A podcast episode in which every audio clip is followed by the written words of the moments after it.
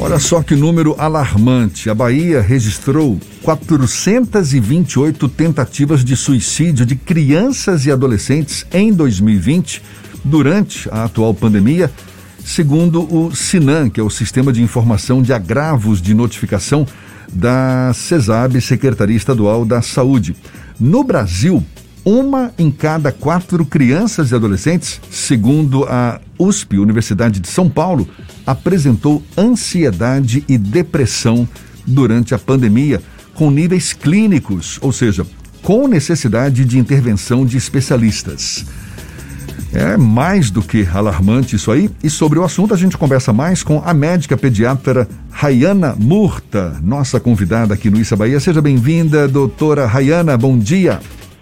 Bom dia, bom dia a todos. Obrigada. Já tinha se deparado com números dessa magnitude, mais de 400 tentativas de suicídio de crianças e adolescentes na Bahia em 2020? É, é, é de Não, assustar, assim, né? o- Desculpa. Não, pode falar. Os números é, ficaram mais alarmantes nos último, no último ano, né, durante a pandemia, como você falou. E antes não era notificado. Então, aqui no Brasil, a gente tem poucas pesquisas mostrando os números. Tem pouco tempo que tentativa de suicídio, autolesão é de notificação compulsória. Então, acredito que eh, os dados dos últimos anos vão ser mais fidedignos, vamos dizer assim. É, a, a gente se assusta porque quando fala em suicídio, parece que ah, remete logo a pessoas adultas, não é? Que, que mais cometem suicídio e tal. Mas quando envolve crianças e adolescentes, o que está por trás disso aí, doutora Rayana?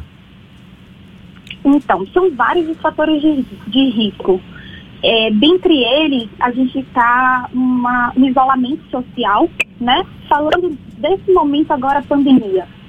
Então, isolamento social, afastamento das escolas, é, depressão materna. Então, o período que estamos vivenciando atinge não só criança e adolescente, mas o entorno que está essa criança inserida, né, a nível familiar.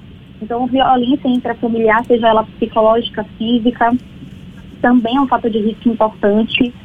O, digamos que o não olhar para essa criança e adolescente, como você falou, quando a gente fala de suicídio, a gente remete muito a- aos adultos. A gente às vezes ignora que a criança ela também tem sentimentos, que ela também sente o, o, a mudança, né, do seu entorno. Eu fico imaginando aqui que o, o pediatra, em geral, ele, ele talvez seja, de fato, né, um dos papéis dele exatamente identificar, né, usando técnicas apropriadas para saber das crianças e dos adolescentes se há sinais, como, por exemplo, sentimentos negativos aí como depressão, ansiedade. E os pais? Como é que os pais podem também ajudar as crianças nesse contexto? observando. É, observar o seu filho. Ninguém é, conhece mais a criança do que os pais. Então, você começa notando uma mudança de comportamento que não era característico dessa criança e ela passa a ter é, um isolamento social, uma irritabilidade excessiva, o isolamento, então a criança, em vez de preferir estar dialogando ou estar junto com os pais, ela se isola e aumenta o número de tempo em telas, o que é um, um perigo também. É, alterações de sono são bem comuns, alterações alimentares, seja ela falta de apetite ou excesso de apetite, é, são alguns dos sinais que tem como os pais estar atentos. E uma, esse debate sobre suicídio, sobre crises de ansiedade, que começa aos poucos a ser travado pela sociedade a ser encarado pela sociedade, de alguma forma contribui para evitar que novos casos sejam registrados na sua avaliação? Sim, sim. A partir do momento que a gente faz o alarme, eu acho que tem aquela questão da gente achar que as coisas não vão acontecer dentro da nossa casa. É, a partir do momento que você vai veiculando é, notícias, ajudando os pais a perceberem que aquelas alterações emocionais, alterações comportamentais da criança são sinais de alarme, você ajuda sim a ser tratada antes de ser encaminhada, antes de isso virar algo mais grave. E a partir do momento em que é identificado algum desses sinais, a senhora mesma chegou a comentar, é importante observar, é importante conversar, mas também buscar ajuda de que tipo de profissional? Então, normalmente o pediatra tende a ser primeiro, o primeiro especialista a ser procurado, mas o pediatra, a partir da anamnese, da avaliação clínica, pode estar encaminhando essa criança para psicoterapia ou até mesmo para o psiquiatra, que é o especialista é, que vai fazer uma análise melhor em relação à necessidade ou não de medicamentos. Quando a gente trata desse assunto, inclusive tem até um, um, um episódio que talvez seja relacionado a isso, do filho de uma cantora de forró que foi encontrado morto é, ontem em casa. Esses, é, essa presença na mídia sempre foi um tabu a temática suicídio ela sempre é considerada um tema extremamente delicado e a própria imprensa tem uma relação meio complexa de apresentar casos como esse. É, qual é a melhor forma de abordar esse assunto na sua avaliação quando uma, uma família identifica que o, a criança, um adolescente está passando por uma situação delicada, é, como abordar essa criança e qual o tipo de profissional que ela deve buscar para tentar dar o suporte para evitar que chegue a uma, uma situação mais extrema, como é o caso de um suicídio. É, seria realmente o psicólogo, que pelo que eu entendi nesse caso já estava sendo, é, ele já estava sendo tratado, e o psiquiatra, porque tem alguns pacientes com ideação suicida, nem tanto, mas com autolesão, que, ou até mesmo tentativa de suicídio, que às vezes é necessário internamento, mas isso é algo que quem vai avaliar é o psiquiatra e é já realmente o extremo inicialmente é realmente a psicoterapia e o psiquiatra.